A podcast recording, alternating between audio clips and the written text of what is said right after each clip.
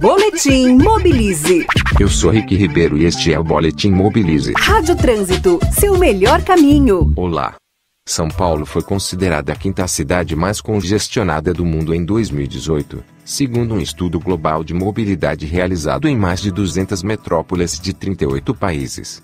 O primeiro lugar ficou com Moscou, seguida por Istambul, na Turquia, Bogotá, na Colômbia, e Cidade do México.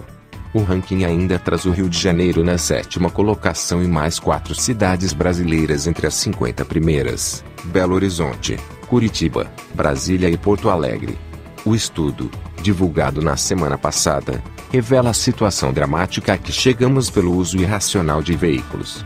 Congestionamentos estão diretamente relacionados a problemas como poluição atmosférica, estresse e perda na qualidade de vida. Para São Paulo melhorar sua posição no ranking, precisa investir em transporte público de grande capacidade, calçadas acessíveis, ciclovias e gestão inteligente da mobilidade urbana. Eu sou Rick Ribeiro e este é o Boletim Mobilize.